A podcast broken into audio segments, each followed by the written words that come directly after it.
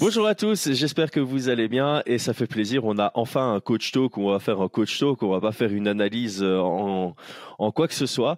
On est posé, c'est pour faire une petite rétrospective de l'année d'Aldric Cassata en tant que, que coach et de son équipe. Aldric, comment vas-tu? Salut Chris, bonjour à tous, ça va très bien et toi? Ça va très bien. Ben, déjà, je te remercie de prendre ton temps parce que en off, tu me disais que vous étiez euh, au ski pour un peu vous reposer. Et toi, qu'est-ce que tu fais? Bah, Le matin, tu prends quand même ton temps pour le coach talk. Merci à toi. bah, écoute, déjà, c'est un plaisir.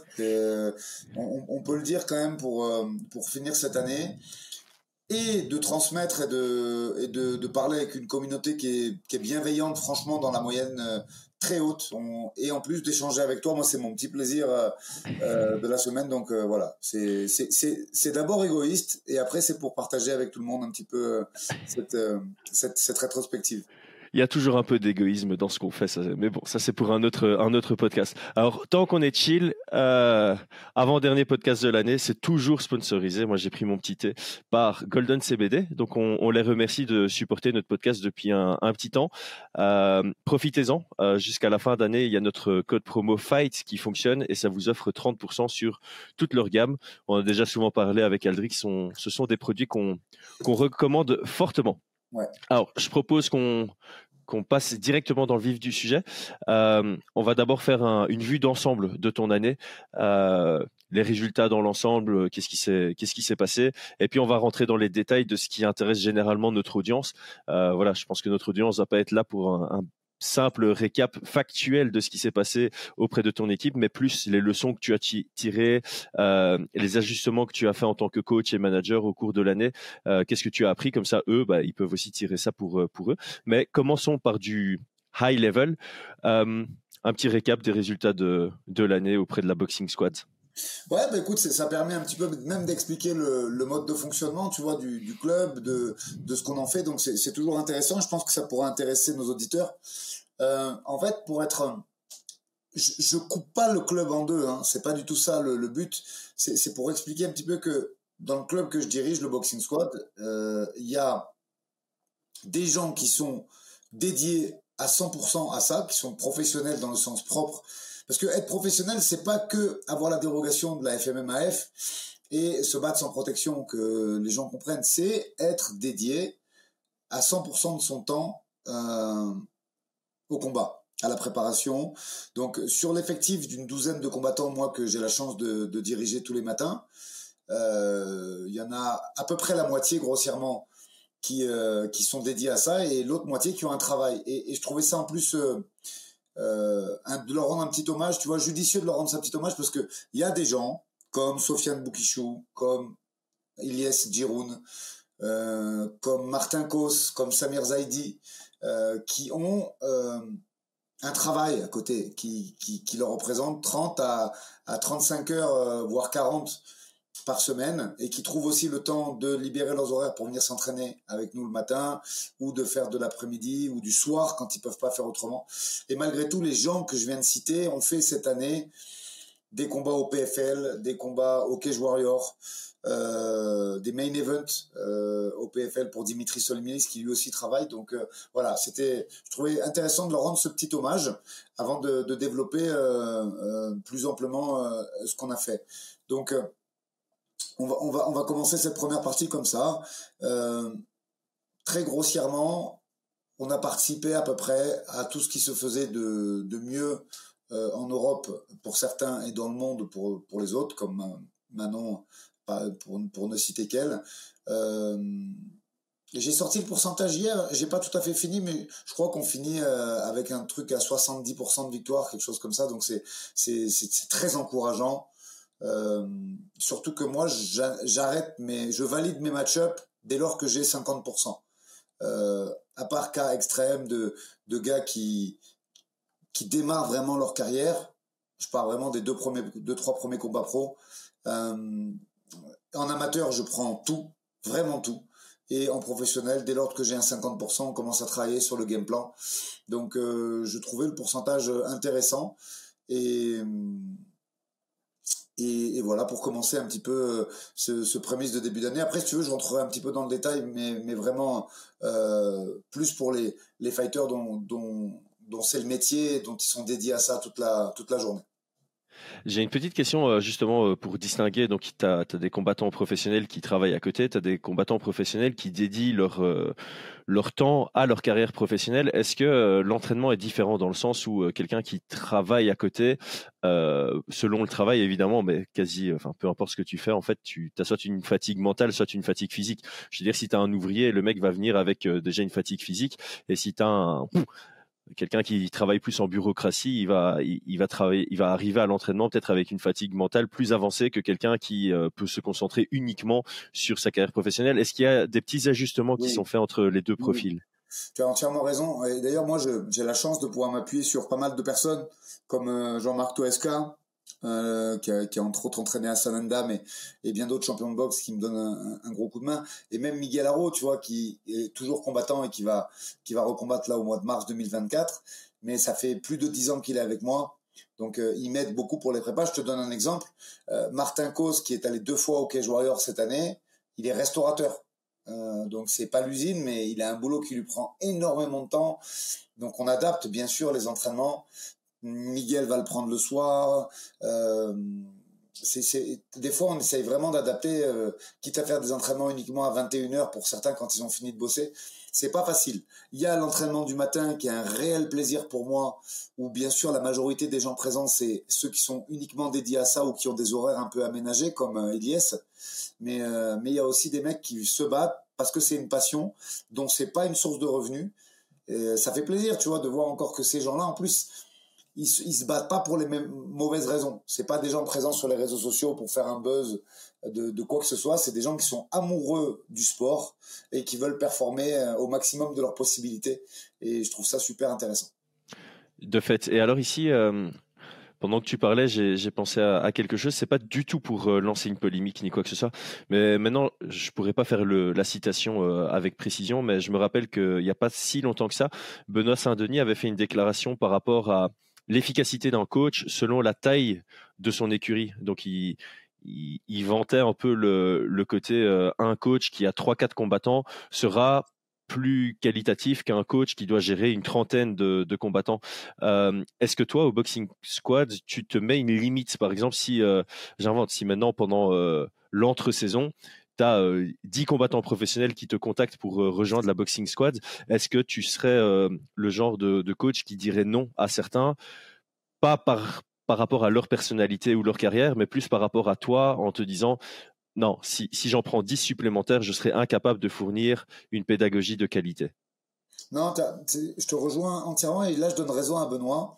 Moi, j'arrive déjà, déjà première chose, si cet effectif de 10-12, on arrive à le conserver et alors, à côté du temps, c'est grâce à des Samuel Monin, des Jean-Marc Toesca et des Jérôme Vollerin. Si j'étais tout seul, je pense qu'effectivement, le chiffre est judicieux. C'est 3 à 5 fighters. Euh, parce que les, les, il faut bien comprendre que euh, un combattant, ce qu'il a besoin en premier, c'est du temps. Je veux dire, euh, euh personne n'est magicien. L'entraînement, c'est 15 à 20 heures par semaine. On l'a déjà évoqué dans pas mal de coach talk cette année. Donc euh, c'est 15 à 20 heures. C'est-à-dire que ça représente euh, du temps, euh, surtout qu'il y a un jour de repos au milieu, qu'il y a du, temps consacré à la prépa physique. Donc la salle, tu y passes du temps et, et tu peux pas t'occuper de tout le monde en même temps. Il faut être capable de faire du spécifique l'après-midi. Tu vois, donc non, effectivement, 4-5 par, par entraîneur, c'est très bien. Après, tu peux déléguer, tu peux travailler sur des axes de travail hors préparation qui sont plus générales, généraux peut-être, euh, je mmh. pense.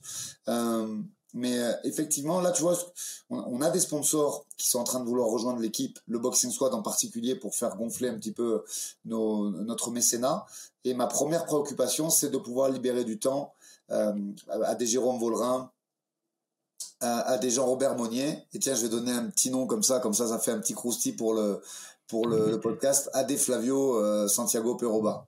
Voilà, pour pouvoir déléguer et que le fighter, même s'il n'est pas directement avec moi, que derrière moi je, je fais le game plan, je fais le, le, le comment dire, j'organise le, le camp avec la charge de travail et tout ce qui va avec. On puisse dire bah tiens cet après-midi tu fais deux heures avec euh, Jérôme euh, deux heures avec Flavio et tu lui accordes du temps quand même mais, c'est indispensable tu peux pas dire les fighters entraînez-vous entre vous l'après-midi moi je suis pas là ce sera pas productif très honnêtement ce sera pas productif en effet, un, enseignement de qualité, ça demande du temps. Ça, c'est la, base du temps et de la connaissance et de la bienveillance. On, avait déjà fait un, podcast là-dessus, mais je trouvais ça intéressant quand même de, de le souligner que si, en tant qu'écurie, tu dois ou en tant qu'équipe, tu dois recruter de nouvelles personnes, de nouveaux combattants, tu dois également recruter des, nouveaux coachs. Et on le sait très bien, les coachs de qualité suffisante pour amener certains combattants à leurs objectifs. Euh, pour l'instant, on va dire ça, ça court pas les rues. Euh, il y en a, il y en a beaucoup en France, mais en général, ils sont déjà tous pris. Donc donc voilà, il faut être capable, et, ça c'est peut-être une question d'ego, quoi. C'est une, question d'être capable de dire non ou de limiter son, euh, son roster pour pouvoir assurer la qualité à ceux qui sont dedans, euh, plutôt que vouloir euh, taper dans le chiffre et diminuer la, la qualité. Merci pour, pour ces, ces, éclaircissements. je propose qu'on passe au côté le plus positif qu'on puisse de ce podcast. Ton moment favori de 2023 en tant, en tant que coach ou manager Enfin, en tout cas, ton moment favori euh, à titre personnel dans le milieu du MMA Dur, très dure question.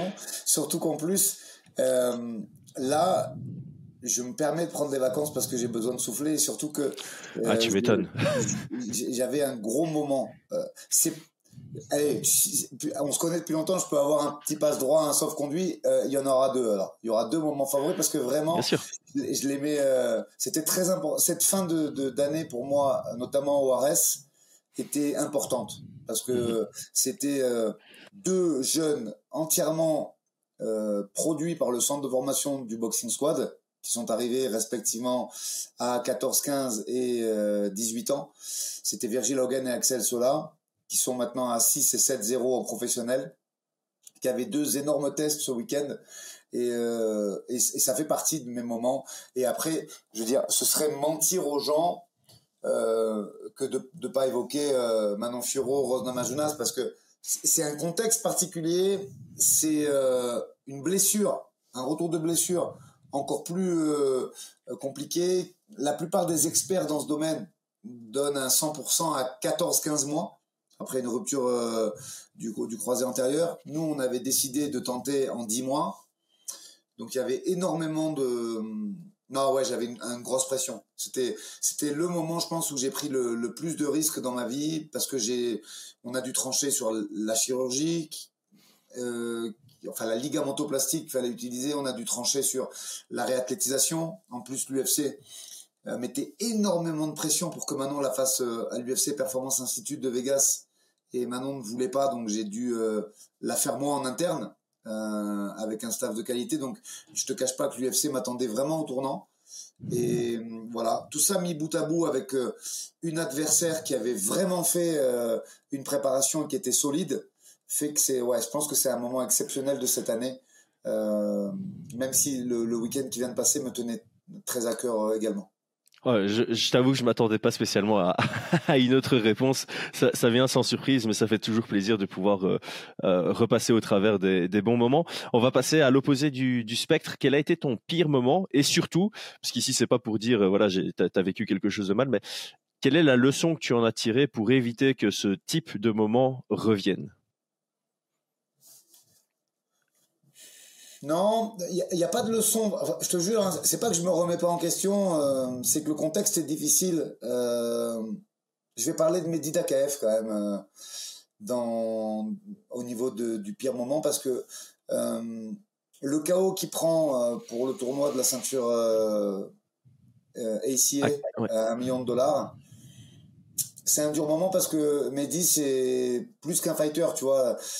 souvent quand je parle de quand je dis que je veux arrêter ça dans d'ici une dizaine d'années, c'est pas du tout que ça me plaît pas, je reste un passionné de MMA, c'est qu'en fait euh, le, le fait de la formation et que j'ai ces jeunes pour la plupart euh, depuis euh, dix ans en fait que on a un lien presque familial vraiment tu vois c'est mmh. c'est pas du flanc pour faire beau dans les sur les réseaux sociaux c'est que vraiment moi ces petits gars c'est mes petits frères tu vois donc euh, euh quand ils perdent c'est c'est catastrophique c'est une déception terrible euh, et je vais pas faire mon mec plein de d'émotions, mais moi, Mehdi qui se met KO, j'en ai pleuré, quoi, vraiment. Euh, mm. Donc, euh, et la déception de la défaite, et le fait que c'était son, je dis c'était son rêve, c'est pas fini, c'est pas parce qu'il a perdu un combat, il est encore très jeune euh, que, que sa carrière est terminée, mais bon, vu qu'en plus il a traversé pas mal d'épreuves euh, entre guillemets difficile. On, ne peut pas forcément le faire revenir en France pour le moment. Il y avait beaucoup de choses qui étaient qui étaient compliquées là-dedans. Euh, compte tenu des événements géopolitiques, je ne pouvais pas aller le coacher. Donc euh, voilà, tout ça mis bout à bout font que c'est le pire moment de l'année. Si je pouvais en changer un seul, je changerais celui-là à égalité quand même. Pareil, eh, je t'en ai donné deux pour les bons moments, je t'en donne deux pour les mauvais moments c'est la défaite également d'Elias Giroud euh, au Brève Nantes. Au Brève, Et crève-cœur, euh, pareil, parce que parce qu'Elias, même si c'est le seul combattant que j'ai pas formé euh, à 100%, un, grand crédit à Jean-Michel Froissart qui, pour moi, tu sais, euh, même nous, je milite pour qu'on cite plus souvent son nom. Ouais. il le mérite. il mérite. Tu vois, euh, je pense que Jean-Michel Froissart, il a le droit d'avoir son. Alors bien sûr que pour l'instant, ce sera juste son nom parmi euh, les grands noms du MMA français euh, qui entraînent, puisqu'il y a des gens, il y a des entraîneurs qui ont des gars à l'UFC et pas encore, et je dis bien pas encore Jean-Michel. Donc c'est certain que pour pouvoir être élu le meilleur entraîneur de France, il faut aussi performer euh, dans la big league. Mais Jean-Michel mérite qu'il ait son nom, en tout cas, qui soit cité. Euh, et il en est de même pour moi pour Gaëtan Hurtel, qui même si pour l'instant il n'a pas encore des mecs euh, à l'UFC, mérite que son, son, nom qui soit cité parce que c'est des très grands entraîneurs. Et, et voilà, donc euh, Iliès, je l'ai pas formé, mais ça fait quand même, euh, euh je, je, crois 2018, 2018 qu'il est avec moi. Euh, et je l'aime beaucoup, on a un, un, un lien très fort d'affect. Donc quand je vois ces mecs-là perdre, euh, ouais, c'est hyper dur. C'est vraiment un crève-cœur. Et même si Iliès a recombattu depuis et a gagné à, Marseille, euh, ça reste un très mauvais souvenir pour moi. En plus, la semaine d'après l'UFC Paris, où il y avait l'euphorie, tu sais, tu sais plus comment être après. T'es content d'avoir fait une dinguerie à Paris, mais il y a ça qui arrive. On l'a préparé dur. Et, d'ailleurs, c'est pour ça, moi, que j'ai pas pris beaucoup de vacances, parce que dès la semaine prochaine, on reprépare, je pense, euh, un des plus gros affrontements franco-français, euh, vraiment. Euh, au même titre quasiment qu'un Axel Tourpal, c'est Elias Giroud contre Jason Poney à Marseille le 10 janvier. Donc dès la semaine prochaine, je, je, reprends du service pour pouvoir finir la prépa de, de Elias. Ah, alors j'ai déjà te rejoindre sur un point, c'est que euh, ces deux pires moments que tu nous as cités, il n'y a pas vraiment de leçon à tirer parce que la leçon que tu pourrais tirer pour te protéger et que ça n'arrive plus, euh, c'est de créer un de te détacher de tes athlètes, mais euh, c'est quelque chose qui, euh, enfin, c'est aussi ce qui fait que tu as un excellent coach. C'est euh, ton engagement envers tes combattants et la tâche que tu crées avec eux. Alors évidemment, c'est plus difficile pour toi parce que comme tu es émotionnellement investi dans chacun des combats, bah, quand tu auras des défaites, bah, ça, ça, fera des coups durs. Et effectivement, comme tu le dis, tu auras certainement d'autres moments où tu auras deux échéances rapprochées, même peut-être sur le même événement où tu vas avoir un, un genre de déséquilibre émotionnel. Je vais prendre un, bête exemple. Si Virgile avait perdu et que Axel avait gagné, ça aurait été compliqué pour toi de, de gérer ça émotionnellement. Mais euh, ouais, je te rejoins. Il n'y a pas d'émotion, enfin de, de, leçons à tirer de ça. Et je vais peut-être, je vais dire une anecdote. Je sais même pas si je te l'ai dit à toi et euh, j'ai certainement pas dit publiquement. Mais euh, la raison numéro une pour laquelle je voulais qu'on travaille ensemble sur Fight Minds, c'est parce que quand j'étais chez La Sueur, je sais plus si c'est Guillaume ou Rust, mais ils avaient euh, dit ça de toi. Ils avaient dit que tu étais quelqu'un qui était ultra proche de tes athlètes. Et Alex Herbinet euh, m'avait dit la même chose en off aussi. Ils avaient, ils te considéraient comme euh, voilà quelqu'un qui te liait d'amitié, voire même de quasi de, de lien de famille avec tes athlètes. Et du coup, j'ai créé, enfin, j'ai trouvé un point commun directement entre toi et moi parce que moi, c'était mon cas quand j'étais chez les Red Kings. Mes combattants, c'était pas des combattants comme ça. J'étais pas un coach qui, regardait aux, aux chiffres. J'étais un coach qui me rapprochait euh, humainement de mes athlètes. Et donc j'avais apprécié ça euh, sans, sans, vraiment te connaître à cette époque-là. Et c'est ça qui m'avait aussi dit, euh, bon, bah, si je dois faire des podcasts avec quelqu'un sur ma chaîne, c'est clairement avec Aldric. C'est la raison numéro, numéro une avant qu'on se connaisse. Et évidemment, la, la nouvelle raison numéro une, c'est ton côté humain et tes connaissances en, en, MMA. juste pour terminer, tu sais, en fin d'année, en général, tu fais ton mea culpa. Je sais que je choque pas mal de gens sur les réseaux sociaux. Des fois, j'ai des propos un peu véhéments, mais, mais, mais voilà, ben, c'est exactement pour ça et à cause de ça, tu vois. C'est vrai que c'est peut-être euh, par certains côtés un défaut, mais moi, les, je, je supporte pas vraiment, je ne supporte pas qu'on dise du mal d'un de mes athlètes quand c'est pas fondé. Euh, attention, attention, disent du mal, pas la critique. Euh, je veux dire, à partir du moment où tu fais des choses publiques, télévisées ou streamées, tu t'exposes à une critique et, et ça, par contre, que je veux dire, euh, j'aime pas tel athlète, j'aime pas son jeu, j'aime pas Aldric sa façon de coacher. Ça, je ne m'offusque en rien à ça, tu vois. Par contre, quand c'est euh, des insultes, du manque de respect, euh, des railleries par rapport à une défaite, ouais, j'ai des, des, réactions qui peuvent être disproportionnées. Euh, je bloque facilement sur, euh, sur mmh. Twitter, enfin sur X, parce que euh, ben, j'arrive pas à me détacher. Voilà, c'est pas, on n'a pas, on va utiliser des termes euh, euh, entre guillemets euh, légaux. C'est pas un rapport de, de, subrogation entre un coach et, son et, son et son élève entre guillemets ou son combattant ou entre un manager et, son truc. Moi, j'ai vraiment de l'affect pour ces pour ces jeunes parce que je sais le taux de souffrance vraiment. Tu sais, J'espère qu'on va pouvoir mener à bien sur Fightman de tous les, les, les genres de embedded, les insights qu'on veut faire, que les gens ils voient que oui, il y a un peu de rigolade. Parce que c'est souvent quand tu, quand tu fais des insides euh, pour une orga, euh, tu vois que les bons côtés, ils filment le moment où on rigole, ils filment les moments où c'est fun, ils se disent waouh, quelle vie super. Mais en fait, c'est pas du tout ça la vraie vie. C'est aussi bien que moi, tu vois. Euh, c'est de la souffrance, c'est de la fatigue, c'est du stress lié au poids en premier lieu et au combat en deuxième lieu. Et, en fait, ces mecs, garçons et filles, quand je dis mec, c'est un peu le guys euh, en, français, ben, je les vois souffrir 80% du temps. Et ils m'écoutent, et, tu vois, et, voilà. Et, quand je lis après euh, des critiques gratuites ou des insultes, ben, ça me fait péter un boulon et mhm. j'ai tendance euh, à avoir des réactions peut-être qui sont mal comprises. Pas du tout disproportionnées, je les maintiens et j'en suis fier, mais mal comprises. Les gens se disent mais pourquoi en fait? Les autres coachs font pas ça. Ben moi j'arrive pas. Je suis entier, je joue pas, c'est pas un jeu. Et, et, et, du coup, ben, mes petits, c'est, c'est comme, euh, c'est la famille, quoi. Franchement, il n'y a pas d'autres mots à dire que ça. Moi, quand on, quand on va se battre, on y va ensemble, on gagne ensemble, on perd ensemble, même si c'est eux qui, qui gagnent. Mais souvent, je le dis, tu vois, et c'est pas pour les protéger. C'est eux qui mmh. gagnent, mais c'est moi qui perds. C'est euh, c'est un peu d'actualité, tu vois, parce que je vais essayer de faire un, un, lien pour que les gens essayent de se rendre compte. C'est euh, effectivement euh, beaucoup de coachs créent une distance avec leurs athlètes pour pouvoir justement se protéger de ça. C'est ça leur permet quand ils voient qu'un de leurs athlètes est critiqué ou insulté en ligne, bah de se dire ok bon bah, c'est à l'athlète à gérer, moi ça me touche pas, on n'a pas dit mon nom. et pareil lors des défaites, bah, certains coachs sont tellement détachés de leur de leur élèves ou athlètes que ça, ça les touche pas parce que eux ils voient ça comme une relation professionnelle. C'est un peu comme un, patron et son employé. Euh, il y a des, patrons qui ou des managers qui ne veulent jamais aller boire un verre en dehors du, taf pour ne pas créer cette, cette attache, pour justement se protéger aussi émotionnellement, etc., etc.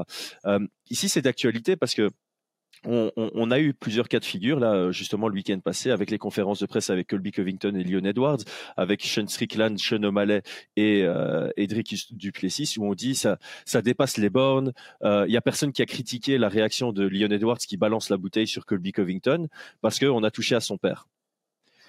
Toi, tu viens de le dire, tes, élèves, tu les considères comme ta famille. Donc quand on va te les toucher, ça me paraît logique que tu aies des réactions d'émotion parce que c'est la relation que tu as créée avec eux. Et je pense que c'est important que les gens euh, euh, réussissent à comprendre ça. Euh, c'est ça, me paraît logique, tu vois. Si, si tu insultes quelqu'un de ta famille, bah évidemment que tu vas réagir dans l'émotion. C'est totalement logique. Et donc il faudrait que les gens apprennent à, comprendre ça. Mais bon, on va pas éduquer X. là, j'ai encore vu ce matin, il y a des gens qui cherchent, qui cherchent à se faire bloquer. Et quand ils sont bloqués, ils s'en vantent. C'est ça. Mais alors, je vais pas critiquer ces personnes-là. C'est triste qu'est-ce qui s'est passé dans leur vie pour les amener à retirer une fierté de se faire bloquer par quelqu'un? Genre, c'était un projet. Ils sont, sont réveillés le matin, ils se sont dit, je vais provoquer quelqu'un pour me faire bloquer. C'est mon objectif de ma journée. Ça, je comprends pas. Mais voilà, leur vie les a amenés à, à ça, et c'est là, en fait, là, la réelle tristesse. C'est difficile à, c'est difficile à concevoir pour moi. Mais... C'est devenu très facile, moi, parce que je ne, je ne dialogue plus, ça y est, avec ces gens. Moi, je vois une remarque constructive. J'essaye d'échanger vraiment, parce que on, est, on, est, on a des métiers. Moi, moi j'ai la chance que c'est mon gagne-pain, mais on reste des, des, amateurs de MMA, tu vois. Donc, euh, si je vois un truc constructif, euh, j'échange bien volontiers si j'ai le temps. Et dès que je vois maintenant un truc qui, qui, qui va dans le manque de respect, je bloque. Mais ça, par exemple, c'est une bonne leçon que tu as tirée. tu vois, plutôt, mais, c'est plutôt que du temps. tu vois, plutôt que de perdre du temps à rentrer dans l'émotion, je bloque, ça disparaît de mon, de mon fil d'actualité et advienne que pourra pour cette personne. Et, et, et je pense que souvent, j'ai pas envie de faire du profilage à la con, mais je pense que souvent, c'est des jeunes qui euh, voilà qui sont un petit peu immatures euh, qui parce que tu penses un truc à 20 ans et tu penses totalement l'inverse à 30 ans bien souvent donc voilà ils évolueront c'est tout ce qu'on peut leur souhaiter. C'est tout ce qu'on peut leur souhaiter, c'est d'avoir une prise de conscience un peu plus tard, euh, quand leur vie sera moins triste et quand eux seront plus matures. ok, transitons sur euh, le point d'après, euh, qui sera peut-être peut-être le point le plus intéressant pour les autres coachs qui écouteraient ou, ou les fans vraiment assidus. C'est quels sont les ajustements que tu as fait durant 2023 au niveau de ta pédagogie? Au niveau de la pédagogie, euh, vraiment euh, tatami, pas grand-chose. Je continue à travailler avec euh, à peu près les, les, mêmes dogmes, le même mindset. J'essaye encore plus de tendre vers l'individualisation, c'est-à-dire que le, le cours du matin, c'est le socle. C'est-à-dire qu'il y, y, a un socle commun où on a une tendance, en fait, tu vois.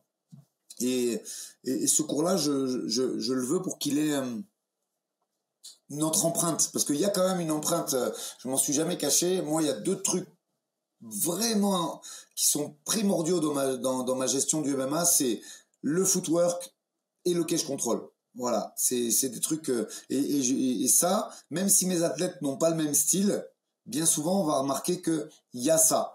Il y a une, une, façon de se déplacer. Alors bien sûr qu'on adapte. Un Virgil Hogan ne se déplace pas comme une Manon Furo, évidemment. Euh, mais je veux tendre sur ça parce que c'est pour moi le plus important de ce sport. Euh, et le cache control, ça c'est la marque de fabrique. Euh, c'est pas grave, je vais me prendre un missile par mes détracteurs, mais moi je pense qu'on est en 2027-2028, nous déjà sur ce sur cet aspect du MMA, et, je pense qu'il faut continuer à capitaliser là-dessus. Donc ça c'est mmh. le socle.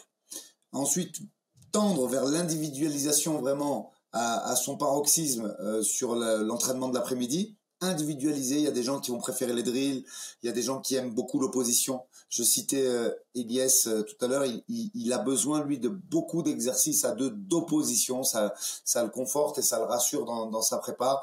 T'en as d'autres qui vont préférer les drills, t'en as d'autres qui vont préférer euh, du travail en ping-pong pour euh, pour acquérir des compétences. Et donc donc ça c'est j'essaie encore plus d'affiner ça en, m'entourant d'autres personnes avec qui je peux déléguer. Et euh, pour moi, Aldrich Satan, en tant qu'entraîneur, la chose que je développe le plus en ce moment, c'est l'aspect mental et préparation.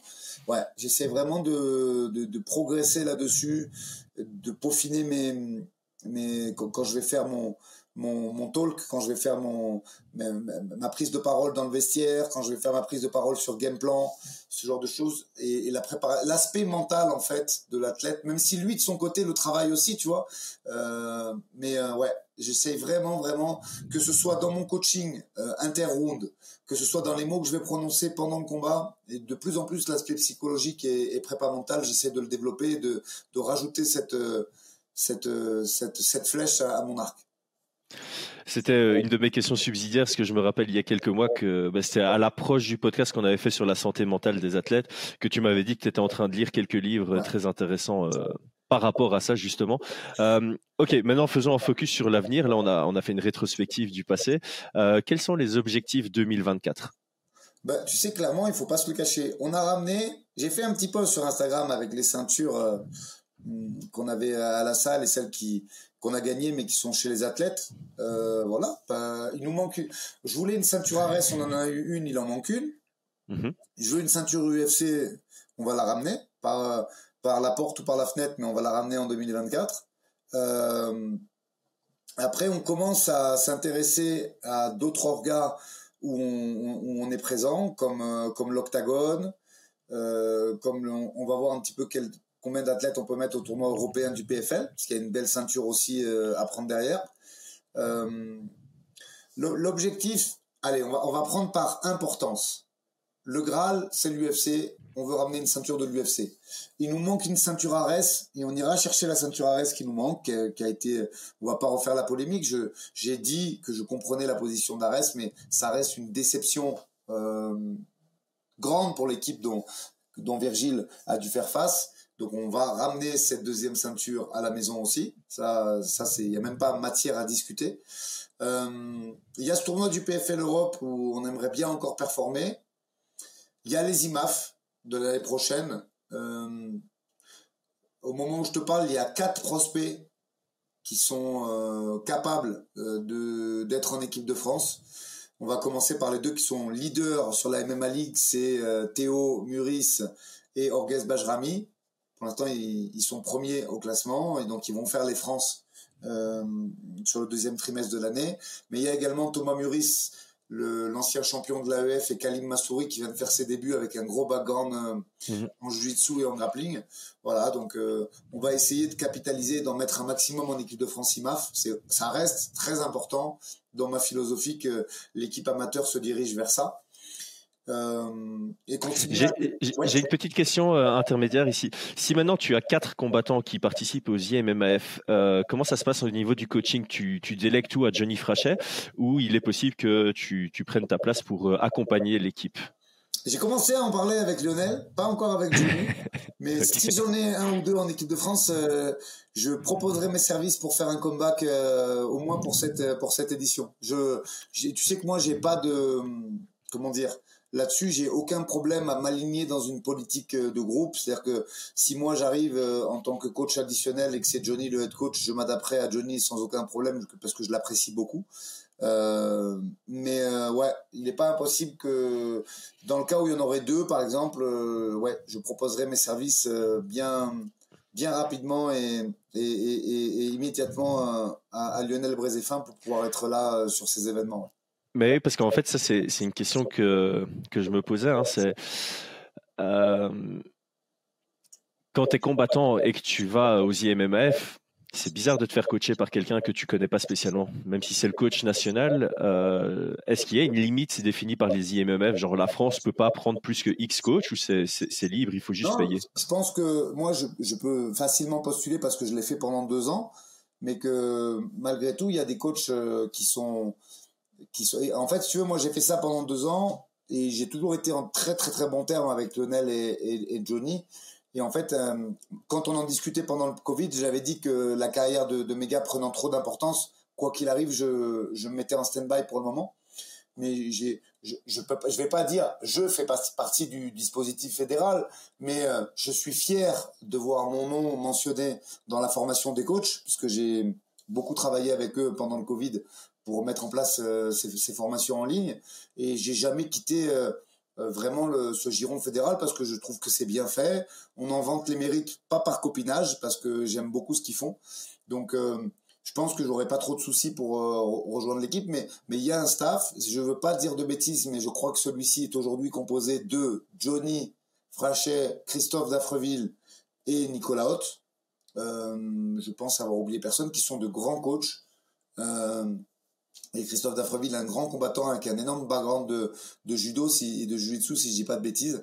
Donc euh, voilà, il y a des coachs très compétents. Mais, je pense que eu égard au fait que je l'ai déjà fait et que je l'ai fait pendant deux ans, je n'aurais pas de souci euh, pour euh, refaire rempiler pour une édition. Mais tu as raison, c'est vrai que les IMAF, c'est un exercice. C'est, je pense que c'est vraiment le Graal. Première chose, c'est un niveau professionnel. Très clairement, faut arrêter de de, de tu sais, j'ai lu pas mal de critiques sur certains combattants. Ouais, lui, il est nul parce qu'il a perdu aux IMAF. Les gars, c'est un niveau professionnel. C'est clair, net, précis. On le voit très bien quand euh, ils font les IMAF euh, Alumini, on voit les mecs qui performent dans des grosses ligues derrière avec des gros records. Le gars qui s'impose aux IMAF est, est, destiné à un avenir, euh, en tout cas encourageant dans le milieu professionnel. Pas parce que c'est génial parce que le niveau est déjà plus haut que le niveau professionnel moyen. Donc ça, c'est un. Deux, t'as pas ton coach. Trois, l'aspect game plan se fait au jour le jour parce que tu sais pas en fait sur qui tu vas, sur qui tu vas tomber. C'est le gagnant du, du combat euh, avant ou après toi. Donc il y a une adaptabilité à avoir. Donc si tu raisonnes, tu as un environnement anxiogène, un coach que tu connais pas, un adversaire qui varie de jour en jour, une pesée à faire tous les matins, et en plus un niveau de fatigue et des blessures qui augmente ce qui fait d'après moi l'exercice le, plus difficile aujourd'hui dans le monde du MMA amateur et professionnel. Comme les tournois n'existent plus, ces fameux tournois qui ont bercé notre jeunesse de, de, combattants MMA où tu faisais trois combats dans la soirée, je pense qu'aujourd'hui, avec la disparition des tournois où il y avait trois combats dans une soirée, l'exercice le plus difficile dans le monde du MMA professionnel ou amateur, c'est les IMAF. Ça en dit long ça en dit long. Euh, maintenant qu'on finit cette parenthèse, euh, y avait-il d'autres objectifs pour 2024 où on était arrivé euh, au bout puisque tu avais fait par autre Non, mais tu as raison de le souligner. Voilà, là j'ai été franc et honnête sur les objectifs sportifs. Après, la réalité économique fait que on va devoir évoluer. Je pense avoir rencontré les bonnes personnes pour ça, des, chefs d'entreprise aguerris et, dont c'est le métier.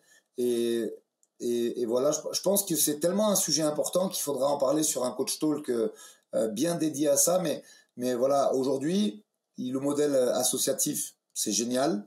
Je pense que la France euh, a beaucoup de chance d'avoir ça, parce que ça permet vraiment de, démarrer euh, et d'avoir des structures adéquates. Euh, après, la réalité économique où, tu dois t'occuper de 5, 6 personnes à temps plein, c'est que ça doit passer après par euh, euh, des, chefs d'entreprise qui, financent ça avec euh, des entrées en action, avec des entrées au capital de, de, grosses, de grosses sociétés, parce qu'il faut des moyens après qui dépassent largement les, les, moyens qui sont donnés par les organes. Je veux dire, aujourd'hui, on a la chance que le cachet, moi je pense que si je devais définir ça, le cachet du MMA moyen en 10 ans, il a pris 1-0 x 10. C'est-à-dire que à l'époque, euh, on savait que jusqu'au Cage Warrior, qui était la seule porte entre guillemets ouverte de l'UFC, euh, les cachets c'était entre 500 et 1000. Parce que là aujourd'hui, ils se sont un petit peu développés. Aujourd'hui, tu peux parler de 1005 à 2000 au Cage Warrior, voire un petit peu plus. Mais euh, il y a une époque pas si lointaine, et tu en es témoin, mon cher Chris, où tu allais au Cage Warrior et c'était 1000 balles. Euh, j'ai une anecdote. Hein. J'avais j'avais reçu une proposition, pas pour moi, hein, mais pour un de mes un, des combattants dont j'étais le manager, qui devait combattre contre euh, Jack Hermanson pour la ceinture vacante du Cage Warriors. Le cachet c'était 750 euros. C'est ça. Et, et, en fait, voilà, aujourd'hui, le 300 balles en France et le 1000 balles au Cage Warrior, il est devenu des cachets pouvant aller en, à 5000, à 5 plus 5, avec des primes à 10 000 pour pour, pour reparler rapidement de la prime qu'a pris Virgile pour euh, l'agressivité. Donc les cachets ont pris, mais après si tu veux faire un travail de qualité, monter avec le personnel adéquat, le mec pour s'échauffer, le mec pour euh, faire les pattes d'ours, le masseur et tout, c'est des très gros budgets. Et donc euh, il y a également un objectif économique à mon année 2024, c'est de pouvoir terminer la transformation de l'équipe pro.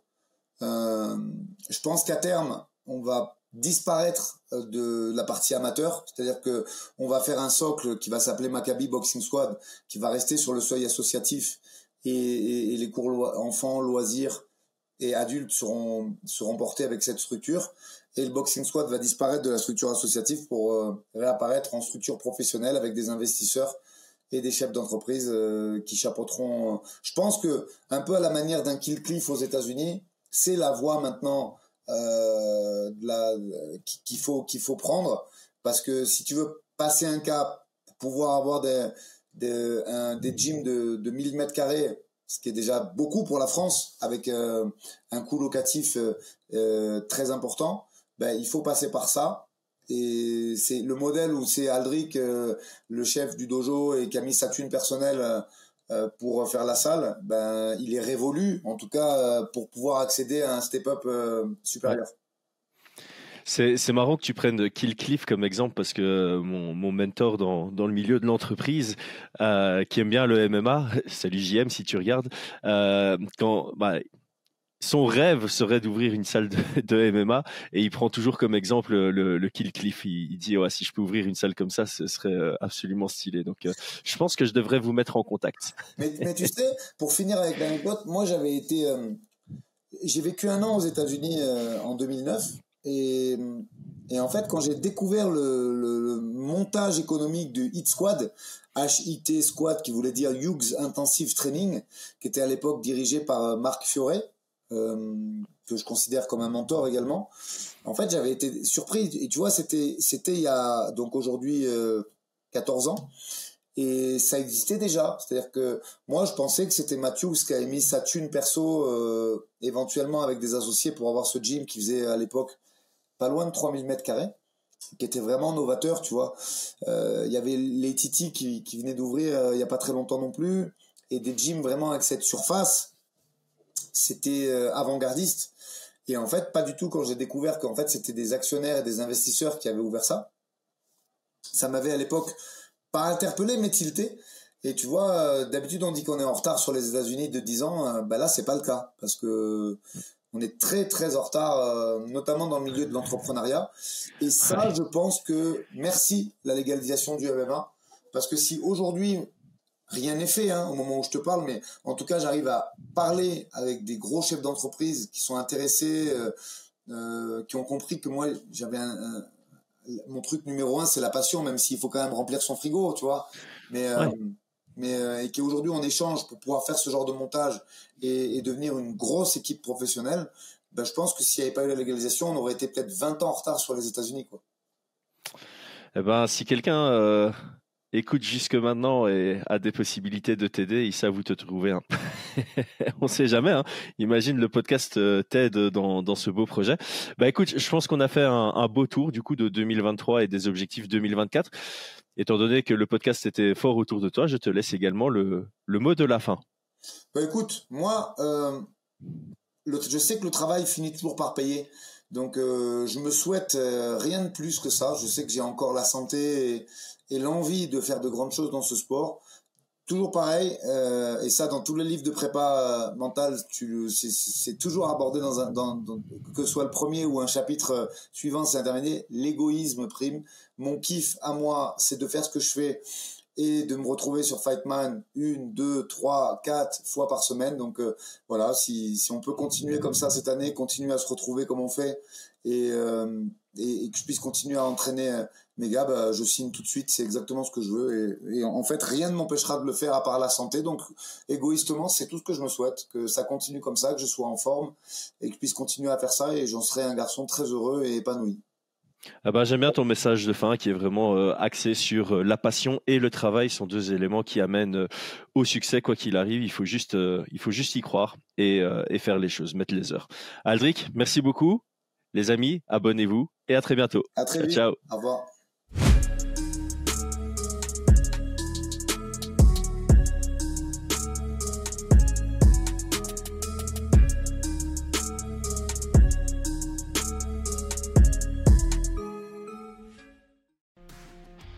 Et c'est tout pour aujourd'hui. L'équipe Fight Minds te remercie d'avoir investi de ton temps pour écouter le fruit de notre travail et de notre passion commune pour le MMA.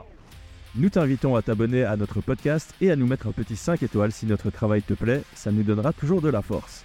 Et si tu veux donner un petit coup de pouce à notre projet, parle de nous autour de toi, ça contribuera à notre développement. Nous sommes également sur Twitter et YouTube, viens nous y retrouver pour échanger. A très vite pour plus de contenu sur l'art de la bagarre.